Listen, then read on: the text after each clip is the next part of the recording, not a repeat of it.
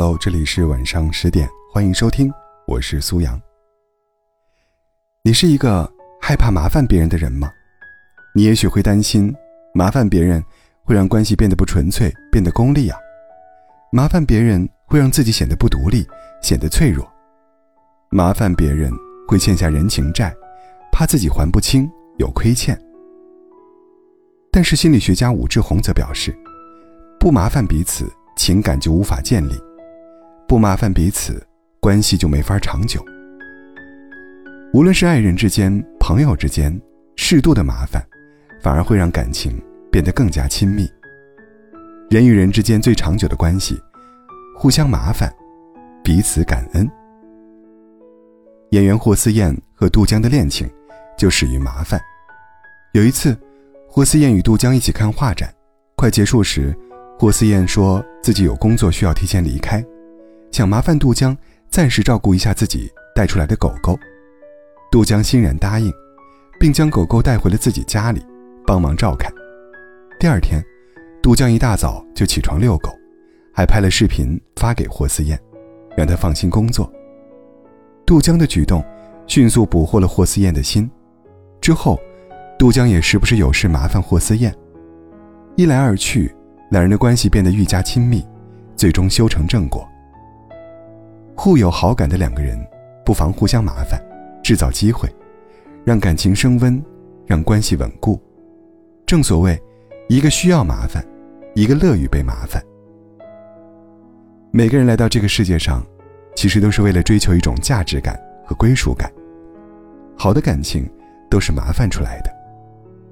两人之间互相帮助。才能在这段关系中找到价值感，才会对彼此产生爱和依赖。小叶第一次做妈妈，自己带宝宝的过程中出现了很多问题，她焦头烂额，不知道该怎么处理。恰好她有位老同学，经常在朋友圈分享育儿心得，于是向他求助。但是因为平时联系不多，突然麻烦对方，小叶心里有些忐忑。可令他没有想到的是，同学收到小叶的信息后，立马打电话过来，用心解答了小叶的疑惑。之后的一段时间，小叶有问题就找这位同学，同学不仅没有不耐烦，还很热心的分享自己多年来的带娃经验和心路历程。小叶感激不已，同学却说：“其实我也要谢谢你啊，在做全职妈妈的这五年里，我一直觉得自己越来越没有价值。”而帮助你的过程，让我看到了自己的价值，也让我感受到了你对我的信任。后来，小叶和同学一直保持联系，他们互相鼓励，分享带娃日常，成了很好的闺蜜。卡耐基在《人性的弱点》中写道：“如果想要交情变得长久，那么你得让别人为你做一点小事，这会让别人有存在感和重要感。”适度的麻烦，是与朋友建立感情连接的窗口。那么，朋友之间，应不应该互相麻烦呢？以前，我也是一个不喜欢麻烦别人的人，明明遇到了难事可以向朋友求助的，但还是选择自己硬扛，就怕给朋友添麻烦。但后来，我慢慢发现，现在仍然一直保持联系的，都是那些偶尔彼此麻烦的朋友，联系没断过。关系也没淡过。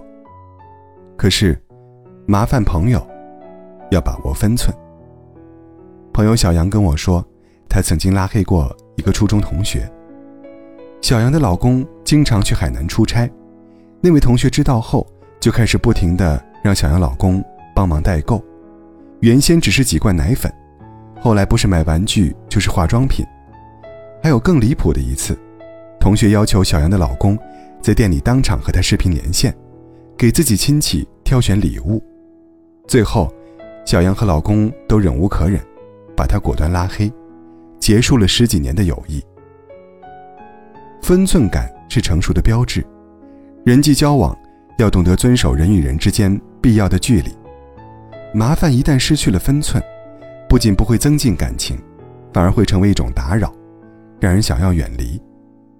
麻烦对方不仅要适度，更要心怀感恩，彼此帮助，关系才能长久。人和人之间最好的关系莫过于：我遇到困难，你挺身而出；你碰到难事，我绝不缺席。